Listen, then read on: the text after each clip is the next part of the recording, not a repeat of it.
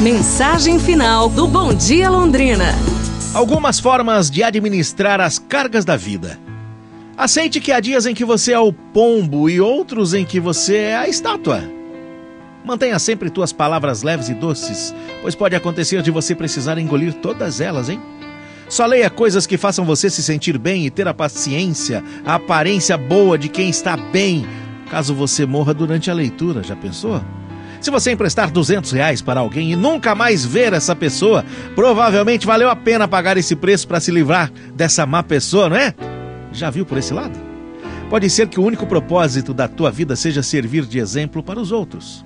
Nunca, nunca compre um carro que você não possa manter. Lembre que é o segundo rato que come o queijo, o primeiro fica preso na ratoeira, hein? Saiba esperar o momento.